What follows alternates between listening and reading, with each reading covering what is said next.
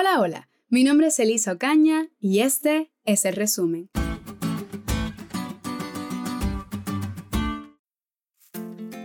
La semana pasada hablamos de un tema muy importante. Vimos qué es el diezmo y cuál es su propósito.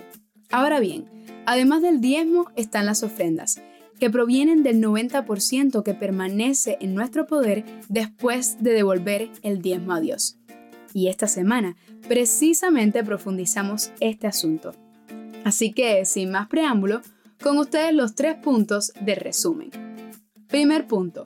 Como hemos visto, el diezmo es el testimonio mínimo de nuestro compromiso cristiano, pero con la ofrenda es donde comienza la generosidad.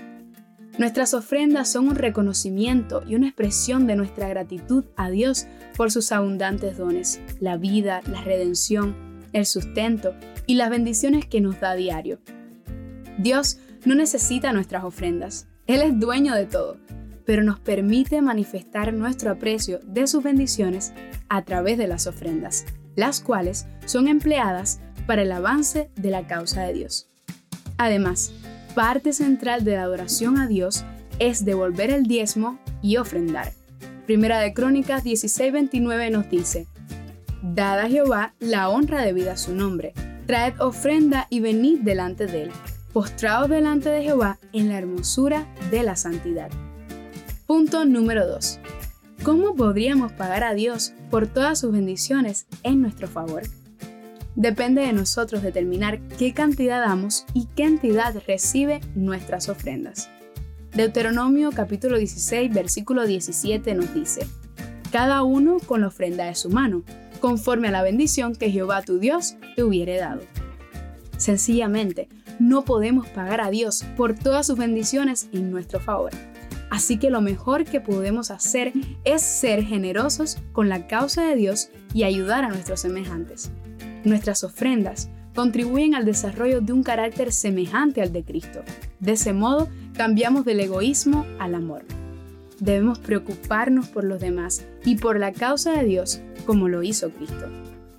Y es importante que recordemos que es el motivo no la cantidad lo que hace valiosas nuestras ofrendas a la vista del cielo. Dios ama al dador alegre. El tercer punto es el siguiente. Muchas veces tenemos temor al ofrendar porque, como humanos en fin, nos preocupamos por nuestras necesidades. Pero te digo que los cristianos no deberían permitir ser perturbados por preocupaciones ansiosas por las necesidades de la vida. Si los hombres aman y obedecen a Dios y cumplen su parte, Dios satisfará todas sus necesidades. Mateo 6 nos los deja claro.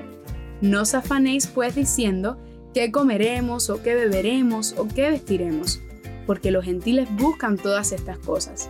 Pero vuestro Padre Celestial sabe que tenéis necesidad de todas estas cosas. Mas buscad primeramente el reino de Dios y su justicia, y todas estas cosas os serán añadidas. Así que no os afanéis por el día de mañana, porque el día de mañana traerá su afán. Basta a cada día su propio mal.